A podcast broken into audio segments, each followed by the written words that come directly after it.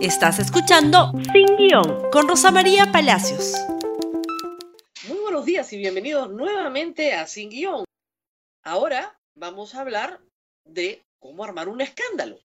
Porque parece ser que armar un escándalo es mucho más sencillo de lo que usted cree y puede tener resultados desastrosos en la vida política del país, en la estabilidad jurídica del país. Por eso es bueno aprender cuando estamos frente a una verdadera denuncia, cuando estamos frente a un escándalo fabricado. Hace unos días una periodista me dijo, esto lo que está pasando con Richard Swing, eh, la asistente, la secretaria, se parece mucho a las agendas de Nadine Heredia. No, la verdad no le di mucha importancia, pero en el transcurso de los días he comenzado a ver ciertos paralelos y además ciertas coincidencias en algunos personajes.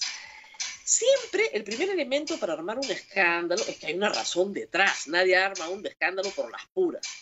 En el caso de las agendas de Nadine, el asunto era bien claro y fue bien claro con el paso de los años. Esto, este escándalo arranca en el 2014 Estamos 2020, hasta el día de hoy no ha sido condenada por sus agendas. Pero ¿qué buscaba ese escándalo? Alan García no quería que Nadine Heredia fuera candidata presidencial en 2016. No podía hacerlo por la ley, pero lo temía y por lo tanto tenía que destruir, que dañar su reputación.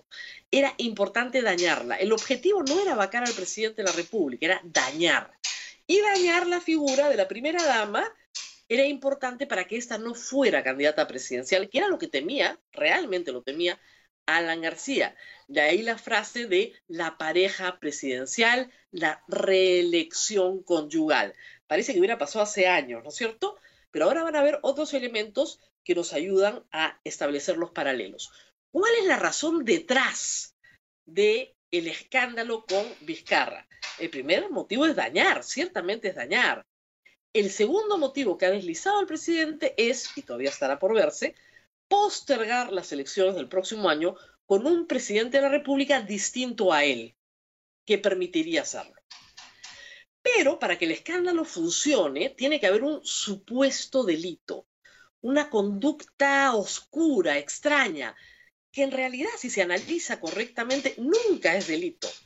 A veces llega a ser una falta administrativa, pero como nuestro pueblo no está educado en el Código Penal, no lee el Código Penal, no sabe cuáles son los elementos constitutivos del tipo tráfico de influencias o peculado, los confunde.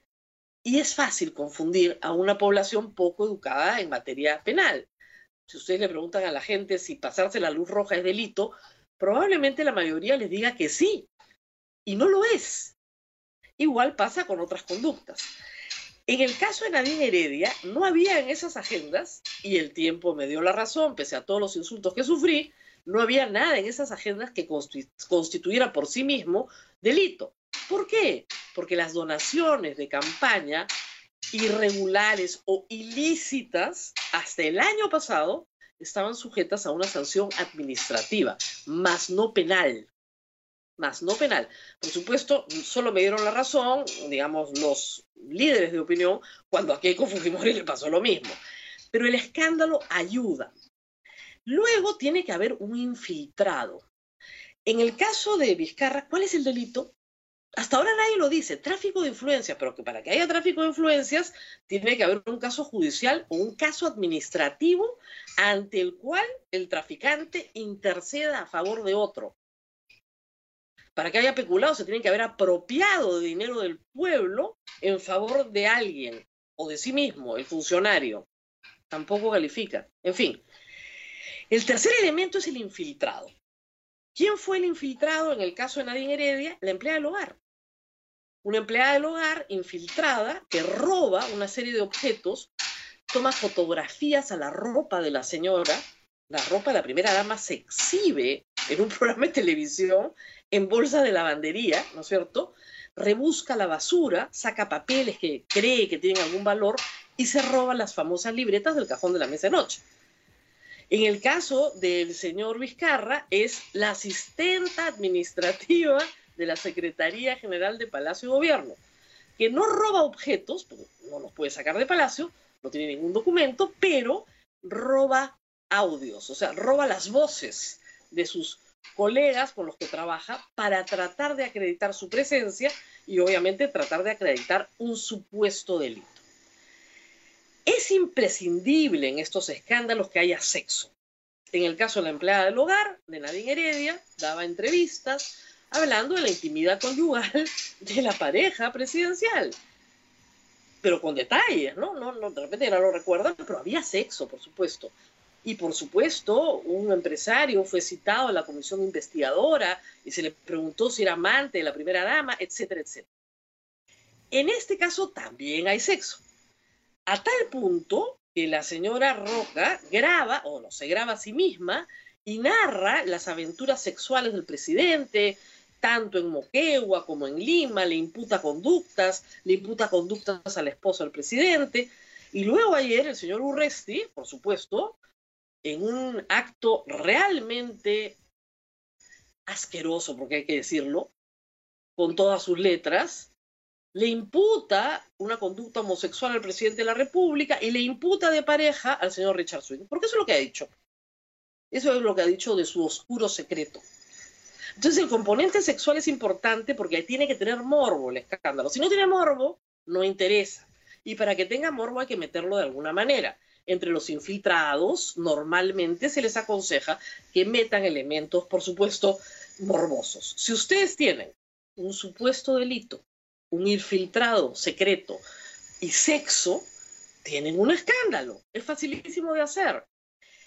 La razón de atrás, por supuesto, pertenece oculta, pero si ustedes ven quiénes son los conspiradores en este caso, por lo menos los mediáticos, son casi los mismos los que participan en el caso de las agendas de Nadie y los que participan en este caso de Vizcarra. Lo que sucede es que algunos medios se han dado cuenta de que, claro, la vacancia y es otra cosa. Una cosa es dañar al presidente de la República y otra cosa es la vacancia y dejar a Merino y a un Congreso de irresponsables económicos a cargo del país. Entonces, ya se han echado para atrás. Una cosa era dañar, otra cosa es vacar. Pero en el camino algunos todavía mantienen, por supuesto, la motivación de la vacancia, que está perfectamente, digamos, integrada con la idea de postergar las elecciones del próximo año. Esa es la idea central. Parece ser que esa idea ya no es viable en este momento, ya no es posible. Bastará entonces con la propuesta del señor Chejade para elegir un Senado en el 2022 y de esa manera los que están ahora pretendan reelegirse. Habían los que aspiraban a que no fuese necesario un tiempo, ¿no es cierto?, entre el 2021 y el 2022, sino que se corrieran las fechas de las elecciones para que de esa manera empalmáramos las elecciones del 2021, no, perdón, las elecciones del 2022 regionales y municipales con las nacionales. Ahora va a ser solo con el Senado. Pero se dan cuenta lo fácil que es. En el caso de Nadine Heredia, las agendas siguen ahí, una lista de dinero, que era la única página que era de interés realmente, probaba que estaba contando dinero, pero no probaba nada más que eso. ¿Cuál fue el error de Nadine Heredia? Negar su existencia, negar su pertenencia. Si hubiera dicho de primer momento, por supuesto que es mía, se acababa la discusión.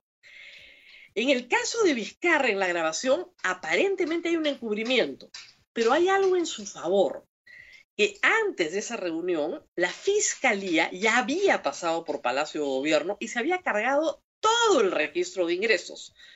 Lo que hay en esa reunión es una discusión sobre cuántos ingresos hay. El señor Cisneros ha dicho anoche con Mávila Huerta que entró cinco veces a Palacio. Una con Máximo San Román. La segunda a la juramentación del gabinete Villanueva. La tercera al cóctel esta misma noche. Ninguna de esas tres es al despacho presidencial, pero las tres se registran en Palacio. Esas son las que aparentemente Miriam Morales dice las he borrado porque no es a despacho. Las otras dos, una con Karen Roca y otra con Miriam, sí tienen un componente manifestado por el señor Swing. Cuando él estaba en la reunión, pasó el presidente y él se paró y lo saludó. buenas tardes, buenos días, buenas noches, lo que correspondo, mucho gusto. El presidente se fue. No hubo una cita con él. En las dos reuniones pidió trabajo. En las dos reuniones le dijeron, aquí no hay trabajo para ti. Se fue al Ministerio de Educación, tampoco le dieron trabajo. Se fue al Ministerio de Cultura y ahí sí le dieron trabajo. En darle trabajo a alguien, no hay delito. En darle a alguien trabajo sin tener las calificaciones, puede haber una falta administrativa de la OGA, de la, organización, de la Oficina General de Administración. Pero no pasa de eso. Aún en el supuesto negado que el señor presidente de la República levantara el teléfono y ordenara que se le diera un trabajo al Ministerio de Cultura, tampoco hay delito. En el Código Penal, por lo menos que yo conozca, no lo hay. Así están las cosas. Entonces, analicen bien los eventos para que se determine exactamente qué es lo que hay detrás. Armar un escándalo es sencillísimo. El problema en este escándalo, a diferencia del Nadine Heredia, es que no solo se quiere dañar para descalificar, sino que se quiere vacar y conseguir un resultado que no es necesariamente conveniente hoy para todas las fuerzas políticas, algunas de las cuales sí quieren elecciones en abril del próximo año. No se olviden de compartir este programa. Tienen Facebook, Twitter, Instagram y por supuesto YouTube. Conmigo será hasta mañana. Gracias por escuchar Sin Guión con Rosa María Palacios. Suscríbete para que disfrutes más contenidos.